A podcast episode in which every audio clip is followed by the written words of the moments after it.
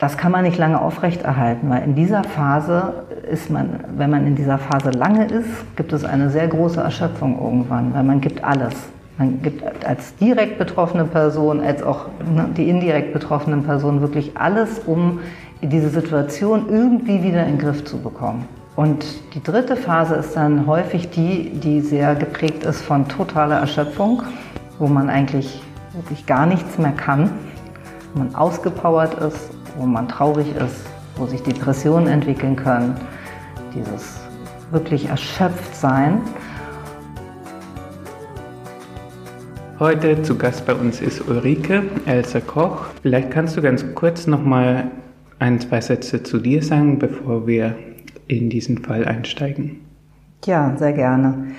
Ich bin jetzt seit zwölf Jahren als äh, Fachkraft hier in der Behindertenhilfe Ursprünglich habe ich als Therapeutin angefangen zu arbeiten und jetzt arbeite ich im Fachdienst und kümmere mich um die Assistenzberatung. Ich unterstütze Menschen in ihrer Teilhabe, in ihren Teilhabevorstellungen und mache auch hin und wieder Teamberatungen. Okay.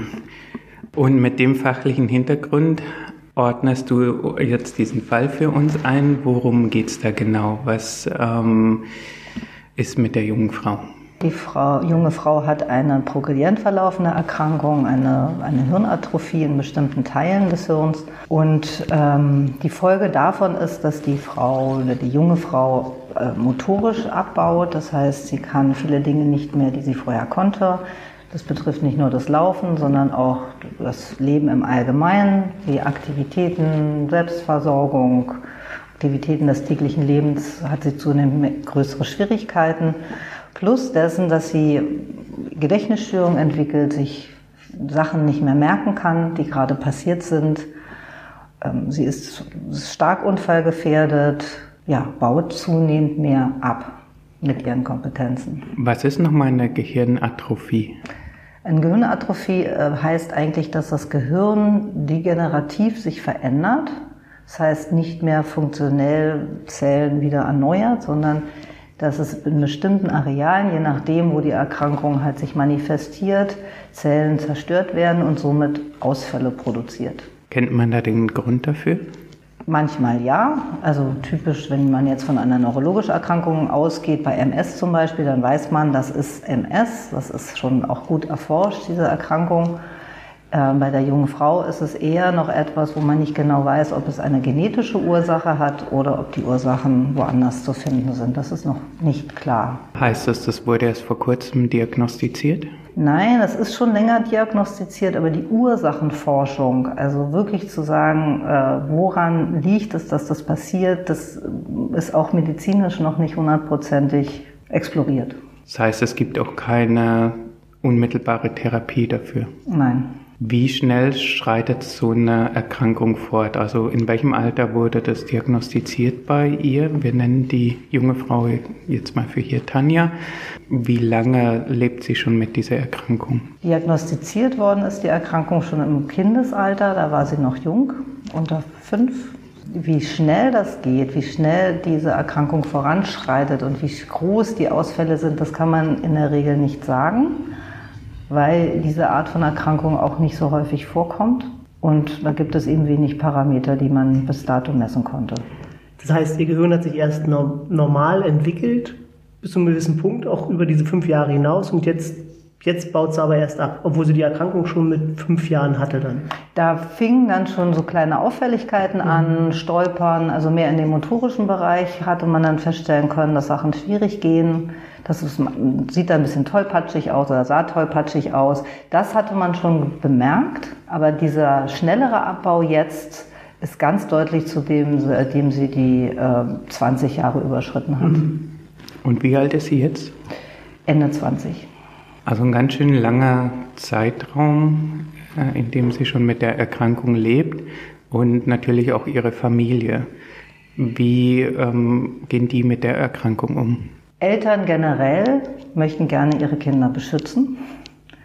Kinder, die eine Beeinträchtigung haben, sind besonders schutzbedürftig. Und Eltern, die ihre Kinder dann zu Hause pflegen und sie weiter aber natürlich in ihrer Entwicklung fördern wollen, haben in der Regel große Abnabelungsschwierigkeiten, auch wenn die Kinder schon die Volljährigkeit erreicht haben.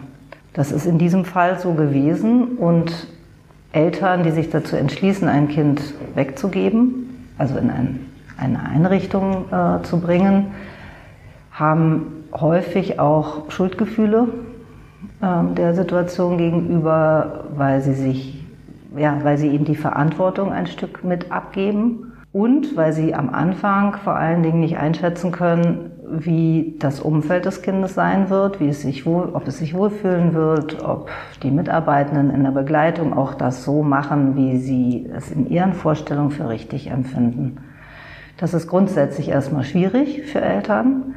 In dem Falle jetzt äh, mit Tanja ist es so, dass Tanja ja, wie wir gesagt haben, zunehmend mehr an Funktionen verliert, immer weniger Aktivitäten kann und das Umfeld muss sich immer wieder neu anpassen, also sie vor allen Dingen, als auch das Umfeld, an die neue Situation. Das heißt, es verschlechtert sich schubweise und es bedarf natürlich einer engmaschigen Begleitung, weil erstens bemerkt sie selbst, dass ihr Dinge nicht mehr gelingen, was sie verunsichert. Und gleichzeitig müssen auch Sachen äh, zur Unterstützung, wie Hilfsmittel zum Beispiel, überlegt werden, dass sie noch ganz gut durch ihren Alltag kommen kann. Wie lange lebt sie jetzt schon auf der Wohngruppe, die betreut wird? Also in welchem Alter haben sich die Eltern dann entschieden, diesen Schritt zu machen? Die junge Frau hat erst nach dem Auszug der Eltern noch in einer eigenen Wohnung leben können mit Assistenz und die äh, Verschlechterung hat jetzt schubweise so zugenommen, dass eben unsere Einrichtung jetzt die richtige Einrichtung ist, wo mehr Assistenz geleistet werden kann. Und sie wohnt jetzt zwei Jahre hier bei uns. Und wie fühlt sie sich hier? Fühlt sie sich hier zu Hause oder vermisst sie eher so noch ihre eigene Wohnung? Am Anfang war das sehr stark ausgeprägt. Also auch wenn man jetzt eine eigene Wohnung hat, dann ist man ja auch viel mehr autonom mhm. und kann Dinge für sich selbst gestalten. In einer WG äh, ist die Situation anders und jetzt mit dem Abbau auch ähm, muss die Person ja selbst sich daran gewöhnen, mehr Hilfe auch einzufordern. Es muss erst gelernt werden, Hilfe einzufordern und auch Hilfe anzunehmen. Und da hat sie schon am Anfang schon größere Schwierigkeiten gehabt. Mittlerweile ist es so, dass sie bemerkt, dass diese Hilfestellung, die ihr gegeben wird, ihr Leben leichter macht und sie auch diese Dinge gut annehmen kann. Welche Hilfestellung bekommt sie oder welche Hilfsmittel nutzt sie momentan? Momentan ist eine der Hauptschwierigkeiten, dass sie sehr stark sturzgefährdet ist. Sie kann, ähm, wenn sie läuft oder sich umsetzt, kann sie jederzeit zum Boden fallen, abgleiten. Sie trägt einen Helm zum Schutz, eigentlich die ganze Zeit, außer wenn sie im Bett liegt.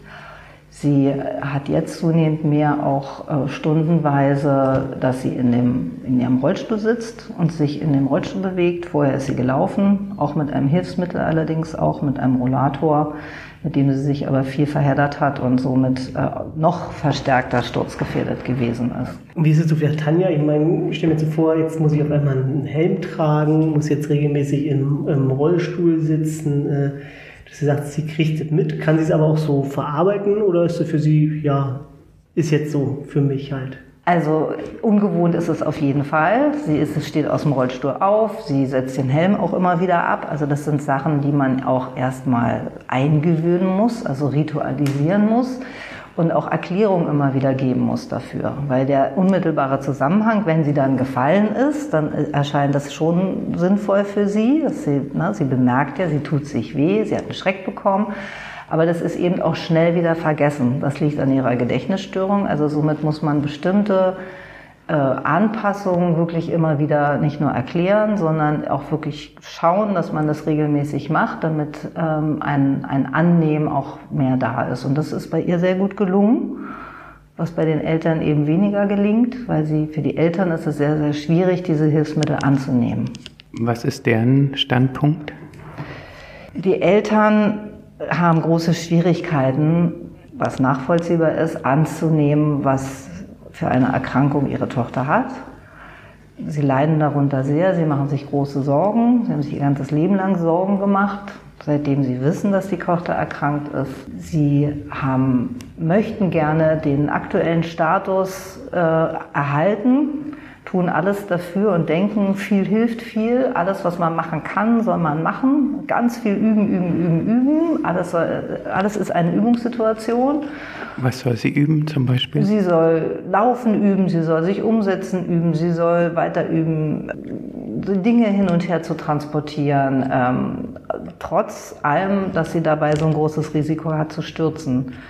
Sie soll ihre Konzentration beüben. Sie soll wirklich die möglichst alles in Bewegung machen, im Stehen und nicht im Sitzen. Die lehnen also die ganze Hilfsmittelversorgung ab, bis auf den Helm, das sehen Sie ein. Aber alles andere empfinden sie eher als kontraproduktiv, weil sie meinen, dass sie Dinge verlernen würde, wenn sie Hilfsmittel nutzt.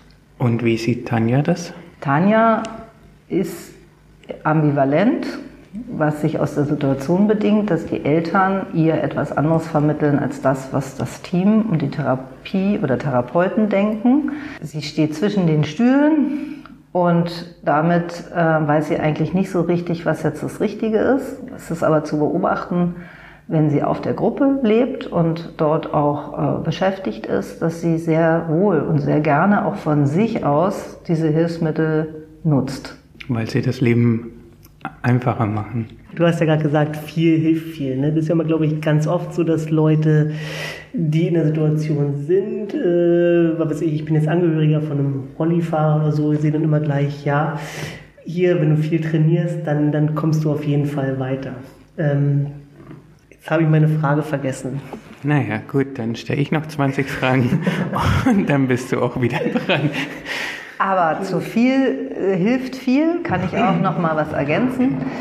Aus lerntheoretischen Erkenntnissen weiß man, dass viel hilft viel nicht stimmt, weil es sehr häufig und schnell zu einer Überforderungssituation kommt. Diese Überforderungssituation ist nicht an das Lern Lernniveau angepasst dieser Menschen und somit kann man eigentlich sagen, dass das, was man angeboten hat, wenn man das nicht anpasst, ist es so, als ob man nichts angeboten hätte, weil die Menschen davon nicht profitieren.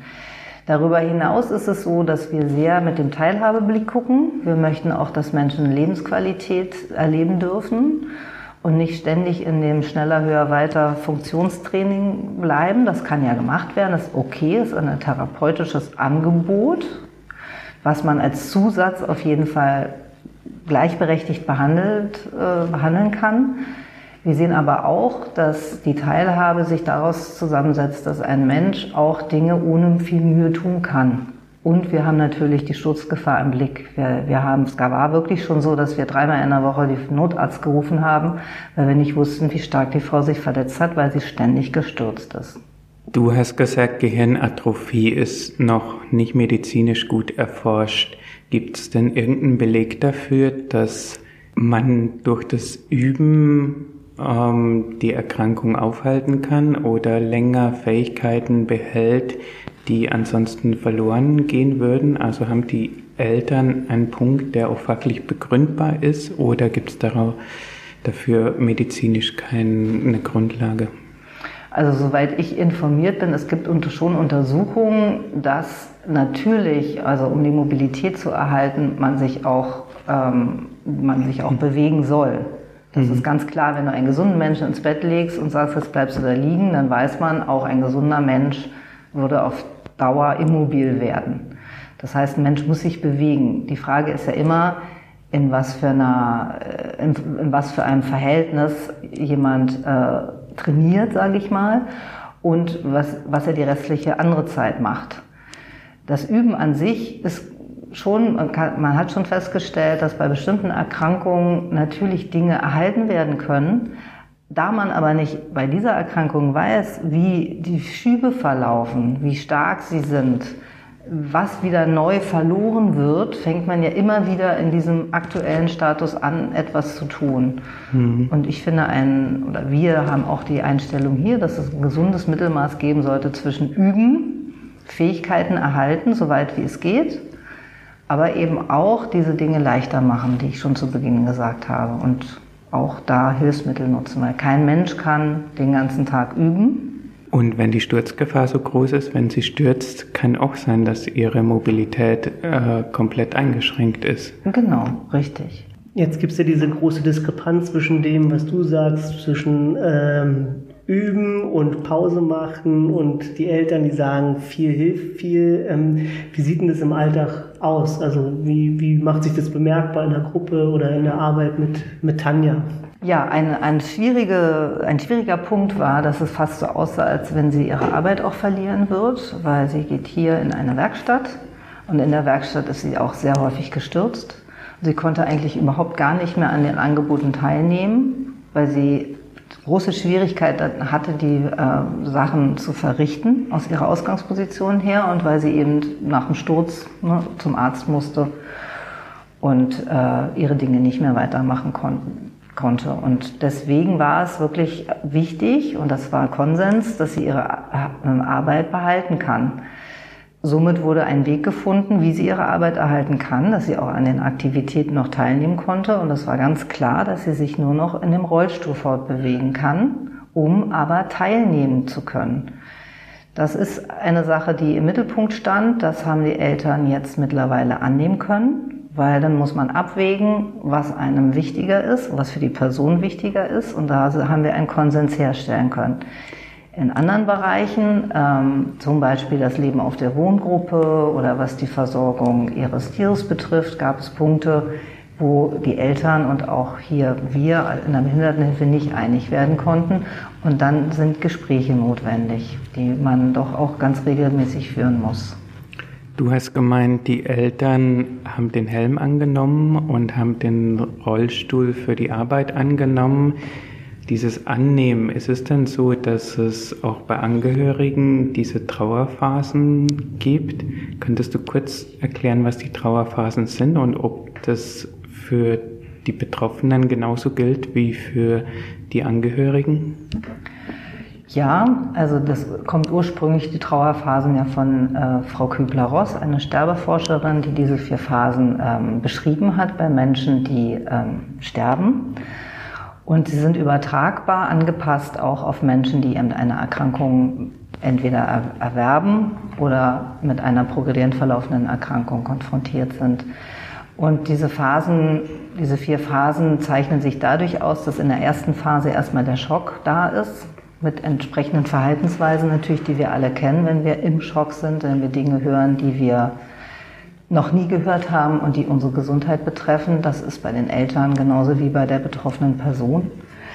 Und die zweite Phase zeichnet sich durch sehr viel Engagement und Aktionismus aus. Also es wird wirklich vieles getan, es wird vieles in Bewegung gesetzt, es wird im Internet recherchiert, was ist das überhaupt, äh, was gibt es für Therapievorschläge, was kann man alles machen, ähm, welche Hilfsmittel gibt es, welche Einrichtungen kommen in Frage. Also es gibt ganz, es ist eine Phase, wo man sehr, sehr viel tut, weil man eben in dieser Phase alles, man möchte nichts versäumen, man möchte alles in Erfahrung bringen, was gegebenenfalls helfen kann. Das kann man nicht lange aufrechterhalten, weil in dieser Phase ist man, wenn man in dieser Phase lange ist, gibt es eine sehr große Erschöpfung irgendwann, weil man gibt alles. Man gibt als direkt betroffene Person, als auch ne, die indirekt betroffenen Personen wirklich alles, um diese Situation irgendwie wieder in den Griff zu bekommen. Und die dritte Phase ist dann häufig die, die sehr geprägt ist von totaler Erschöpfung, wo man eigentlich wirklich gar nichts mehr kann wo man ausgepowert ist, wo man traurig ist, wo sich Depressionen entwickeln können, dieses wirklich erschöpft sein, um dann im optimalen Falle in die vierte Phase zu kommen, wo man beginnt doch mit der Situation, ich sage mal nicht Freundschaft schließen, aber wo man sich ein bisschen arrangiert, wo ein Annehmen Schritt für Schritt passieren kann und man einen Umgang damit findet, was einem da eigentlich passiert ist. Und es gibt, glaube ich, diese Situation, dass Menschen aus dieser zweiten Phase schwer rauskommen und in dieser zweiten Phase verharren. In dieser Agitationsphase. Machen, machen, machen. Also es macht nicht jeder alle Phasen durch, sondern man kann auch in einer bestimmten Phase stecken bleiben. Man kann in einer bestimmten Phase stecken bleiben, man kann eine Phase wieder zurückgehen, man kann auch Phasen überspringen. Auch das ist alles möglich. Das ist kein starres System, es gibt keine Zeitvorgabe. Aber man hat ähnliche Phasen eben feststellen können, die sich eben auch bei Menschen zeigen, die so, so einen Schicksalsschlag erleben. Und da gibt es auch wenn man das ableitet, kann man sich vorstellen, was diese Eltern auch durchmachen und was heißt es dann für uns in der Begleitung. Und da gehört natürlich auch viel Verständnis dafür, dass die Eltern alles tun, an nichts versäumen wollen, was gegebenenfalls helfen kann. Und auch eben jetzt schon, nach Jahren immer noch, natürlich möchten, eine optimale Begleitung möchten. Sind die Eltern seit Jahren in Phase 2? Ich würde sagen, ja. Und die Tochter? Ich würde sagen, die Tochter ist zeitweise in der Phase 4 und hin und wieder in der zweiten Phase. Was bedeutet das für die Beziehung zwischen, dem, zwischen Tochter und Eltern?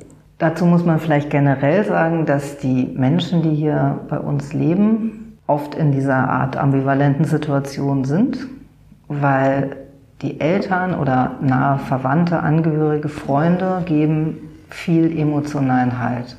Den emotionalen Halt, die die Menschen brauchen, um in ihrem Leben zu bestehen. Und sie sind in einem Abhängigkeitsverhältnis. Sind natürlich auch bei uns in einem Abhängigkeitsverhältnis, aber sie sind darauf angewiesen, wenn, wenn das Bedürfnis nach Zuneigung, Empathie, Vertrauen da ist, das haben wir alle, alle Menschen auf der Welt haben das, möchte man das gerne behalten und Konflikte auszuhalten, um, um seine Sachen, sage ich mal, durchzudrücken, auch wenn man das kognitiv kann, dann ist es auch schwierig. Und in dem Falle ist es so, dass die junge Frau das auch von ihren Fähigkeiten nicht, glaube ich, nicht mehr kann, sich da auch irgendwie sich anders zu positionieren. Aber auch wenn man es kann, ist es sehr, sehr schwierig, weil man da so eng miteinander verbunden ist emotional. Tanja lebt ja nun in einer, in einer Einrichtung hier der Eingliederungshilfe seit zwei Jahren, hast du gesagt. Und jetzt hat sie ja, ich sag mal, eine andere Lobby als zu der Zeit, als sie alleine gewohnt hat. Ne? Ich meine, jetzt hat sie ich habe wahrscheinlich die Mitarbeitenden in der Gruppe. Hm, wie unterstützt ihr sie denn so konkret oder wie, wie sieht denn so der Kontakt zwischen Tochter und, und, und den Eltern aus, hm, wenn ihr versucht, irgendwelche Themen wie zum Beispiel den Rollstuhl zu besprechen? Ja, man muss dazu sagen, leider ist es nicht möglich, immer gemeinsam miteinander zu sprechen, weil die junge Frau auch schnell überfordert ist emotional, weil sie die Spannung auch spürt. Das heißt, wir haben auch Gespräche gehabt, ohne dass die Tochter dabei ist. Und es sind zum Teil Gespräche, die auch wirklich sehr kontrovers verlaufen. Und da ist es, glaube ich, wichtig, dass man ähm, die Haltung, nämlich die offene Haltung und auch die verständnisvolle Haltung weiter behält dass man auf einer sachlichen Ebene bleibt und man seine Position bezieht, ohne irgendeine Falschaussage zu machen ähm, oder etwas zu verleugnen, was man eigentlich nicht denkt. Und ich glaube, eine, eine Authentizität zu den Dingen, wie man Sachen empfindet und wo man glaubt, dass man in seiner Fachlichkeit den richtigen Weg einschlägt, das sollte man auf jeden Fall immer so ein Gespräch behalten und das heißt nicht, dass es dann damit äh, ähm, einen friedlichen Ausgang immer findet, sondern das kann schnell sein, dass man aufgrund unterschiedlicher Positionen eben auch einen Konflikt in einem Gespräch hat. Kannst du mal beschreiben, wie so ein Konflikt aussah? Du hast ja im Vorfeld gesagt, es gab da schon öfter mal äh, Spannung oder es hat geknallt in solchen Gesprächen. Ähm, genau. Hast du da vielleicht mal ein konkretes Beispiel, dass wir uns das so vorstellen können? Genau, also das, das Thema mit dem Rollstuhl war ja ganz gut, weil die Eltern Angst haben vor, vor Immobilisierung. Das habe ich erstmal aufgegriffen als äh, etwas, was ich verstehe. Und dann sind wir weiter in die Tiefe gegangen mit dem Thema und haben erklärt, äh, wie unsere Einstellung dazu ist und dann haben die Eltern gesagt, dass sie das nicht einsehen und sie hätten einen anderen Standpunkt, nämlich üben, üben, üben, üben, üben. Schwierig war, dass wir auch ausreden konnten. Also es ging auch häufig um die Form des Gespräches. Also wir mhm. mussten mehrmals sagen, dass wir gerne unseren Satz zu Ende sprechen möchten. Also daran hat man gemerkt, wie sehr emotional hoch beteiligt alle Personen, also vor allen Dingen die Eltern waren. Ähm, das war eine kleine Herausforderung, das haben wir auch gemanagt. Ähm, es war aber eben streckenweise so, dass man nicht wusste, ob äh, jetzt einer von den beiden Elternteilen aufspringt und wutentbrannt äh, den Raum verlässt. Und wie behältst du da einen kühlen Kopf? Also wenn jemand emotional so überkocht, mir fällt schwer, ähm, wirklich dann ruhig zu bleiben in solchen Gesprächen. Wie, hm. wie schaffst du das? Mittlerweile kann ich das besser. Ich muss aber auch sagen, ich hatte eine Unterstützung. Also bei sehr komplizierten Angehörigengesprächen sind wir auch zu zweit. Generell meistens jemand von der Gruppe, ein direkter Gruppenmitarbeiter, ein oder jemand, der hier uns im Fachbereich unterstützt. Das ist die eine Seite, die dann schon auch wo das Verhältnis ein bisschen besser verteilt ist. Das hilft immer. Wir bereiten uns auf solche Gespräche vor, dass wir die Themen schon notieren. Wir haben häufig eine Tischvorlage, wo wir auch Ergänzungen zu den Themen schon beschrieben haben. Wir begleiten das Ganze auch mit einem Protokoll, was im Anschluss dann einer solcher äh, Sitzung, sage ich mal, oder mhm. einer Unterhaltung dann auch jeder bekommt, damit man weiß, wovon man gesprochen hat. Das ist sehr wichtig weil man sich später an, zum Teil im Konkreten manchmal sich nicht mehr an das Detail erinnert, dann ist es gut, sowas zu haben, auch für die Eltern. Und wenn wir Themen besprochen haben, stellen wir fest, ob wir im Konsens waren zu einem Thema oder ob es eben da keinen Konsens gegeben hat. Es ist wichtig zu erfassen, wo man sich nicht annähern konnte. Und es es ist nicht einfach, aber es ist so, dass es auch nicht für alle, für jedes Problem eine Lösung gibt. Auch das auszuhalten ist eine Herausforderung, aber ich muss sagen, ich kann es jetzt einfach besser. Es macht die Übung und vielleicht auch ein bisschen die Lebenserfahrung. Und jetzt die spannende Frage, Konsens, Rollstuhl, ja oder nein? Konsens, Rollstuhl, ja oder nein. In der, in der Arbeitsstelle äh, war es klar, weil der Verlust des Arbeitsplatzes mehr größeren Stellenwert hatte als die Tatsache, das anzunehmen, dass, der, dass die äh, junge Frau im Rollstuhl sitzt.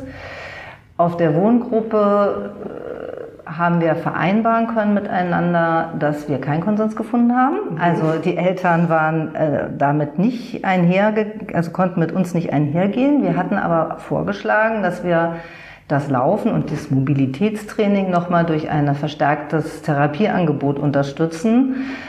Das fanden die Eltern gut, wollten aber trotzdem ihre Variante. Und dann haben wir das so offen gelassen und haben uns aber vorbehalten, dass wir das so machen, wie wir das für richtig halten. Trotz des Konflikts habe ich den Eindruck, dass auf beiden Seiten das gleiche Bedürfnis zugrunde liegt. Beide Seiten möchten, dass es der Tanja gut geht. Und ähm, die Eltern haben ihre Strategie, die sie jetzt schon so lange ähm, umsetzen, und versuche mich gerade in die Lage von den Eltern reinzuversetzen. Das sind ja jetzt 15 Jahre ungefähr. Stell mir das richtig schlimm vor, wenn man weiß, das eigene Kind wird irgendwann sterben, wahrscheinlich bevor man selbst stirbt und die Situation des Kindes wird sich im Laufe der Jahre immer weiter ähm, verschlechtern. Ist es für Eltern überhaupt möglich, wenn man nochmal diese Trauerphasen sich anguckt, überhaupt in die vierte Phase zu kommen? Kann man überhaupt irgendwann sagen, okay, man akzeptiert es? Und wie kann man Eltern vielleicht dabei begleiten oder wie, was würdest du den Eltern empfehlen, jetzt mal unabhängig davon, dass du die Seite von Tanja vertrittst in den Gesprächen? Mhm. Also einmal ist in der Gesprächsführung wichtig, dass man immer wieder auf den Punkt kommt, wie du schon gesagt hast, dass, der, dass die Person im Mittelpunkt steht und dass man möchte, dass die Person optimal begleitet wird. Das ist gut, das auch mehrmals in so einem Gespräch zu wiederholen, weil es nicht um Recht oder Unrecht geht. Das ist schon mal das Erste. Das Zweite ist, dass man ähm, die Eltern begleiten muss. Dazu gehört eine gewisse Beständigkeit und auch eine, ein eigenes Engagement, auch selbst Termine reinzugeben, dass die Eltern merken, man kümmert sich. Und das ist ein Prozess und nicht eine einmalige Angelegenheit.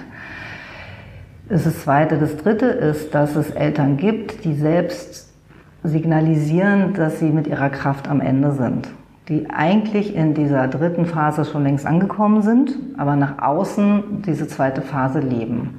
Da mit einem gewissen Einfühlungsvermögen das aufgreifen und Vorschläge der Entlastung bringen, ohne dass die Eltern das Gefühl haben, dass man ihnen jetzt was wegnimmt, sondern dass, es, dass man Dinge bemerkt und dass man ein Angebot macht. Ein Angebot heißt immer, ich stelle etwas zur Verfügung und wenn es nur eine Netzwerkarbeit ist, eine Vermittlung woanders hin. Es gibt Selbsthilfegruppen, es gibt ja sehr viel auch, ähm, was man auch empfehlen kann. Und das ist nur ein Aspekt. Ja, das muss man sehr einfühlsam machen, weil eben nicht jeder damit etwas anfangen kann oder auch bereit oder offen ist. Aber wenn jemand schon sagt, und dann kann ich nicht und ich kann da nicht schon wieder anrufen, dann kann man ihnen auch was abnehmen. Man kann Aufgaben teilen. Wenn man Aufgaben teilt, dann können die Eltern schon ein Stück von ihrer Verantwortung abgeben. Und dann gelingt es vielleicht beim nächsten Mal noch besser. Ähm, genauso berührt es den ganzen Betreuungsbereich, ne? ob Eltern komplett die komplette Betreuung haben oder ob man Teile schon mal abgeben kann. Das ist sehr vielschichtig und es bedarf aber eben, das braucht einen engen Kontakt. Und das sind Möglichkeiten, wo man den Eltern, wo man die Eltern so begleiten kann, dass es ihnen Schritt für Schritt vielleicht gelingt, diese Situation anzunehmen, trotzdem Eltern zu bleiben, liebende Eltern, ähm, nicht im ständigen Konflikt mit irgendwelchen Mitarbeitenden, sondern wirklich irgendwie auch für ihr Kind da sein können als Eltern. Wenn du anstelle der Eltern wärst, hättest du irgendwas anders gemacht? Das ist auch eine gute Frage, die ich mir ja schon sehr oft gestellt habe und die ich in solchen Gesprächen auch wirklich benutze. Erstens habe ich selbst Kinder, zweitens würde ich es genauso machen mit meiner, mit meiner, ich glaube, emotional wäre ich genauso beteiligt und es würde mir genauso schwer fallen, weil, das muss man immer wieder sagen, Eltern sind Experten in eigener Sache. Die kennen ihr Kind so lange, sie wissen viele Details, sie können viele Zeichen ablesen, das ist anzuerkennen und auch ernst zu nehmen und auch aufzunehmen, weil das sind wichtige Informationen auch für das andere soziale Umfeld, entsprechend eben auch auf so Menschen mit Beeinträchtigung einzugehen. Und wenn man die, wenn man es schafft, das wertzuschätzen den Eltern gegenüber, dann fühlen die Eltern sich wieder angenommen und dann hat man wieder die Möglichkeit, auch mit Sachen dann Sachen mal anzubringen, die ihnen schwierig sind, weil ein Vertrauensverhältnis da ist und hm. sich aufgebaut hat. Das dauert natürlich. Du, einer deiner Lieblingssätze ist ja, manchmal gibt es auch keine gute Lösung. Wir haben hier schon Fälle gehört, da gab es eine Lösung, zum Teil eine sehr erfolgreiche Lösung. In dem Fall vielleicht nicht, aber es gibt diesen Weg, den man gemeinsam geht, auf dem man sich eben auch auseinandersetzt, weil beide Seiten das Beste für die junge Frau möchten. Und vielleicht ist das in dem Fall auch die Lösung in Anführungsstrichen, dass man eben füreinander da ist, jeder auf seine Art. Vielen Dank, dass du heute da warst. Ja. Bis zum nächsten Mal bei Social Expert.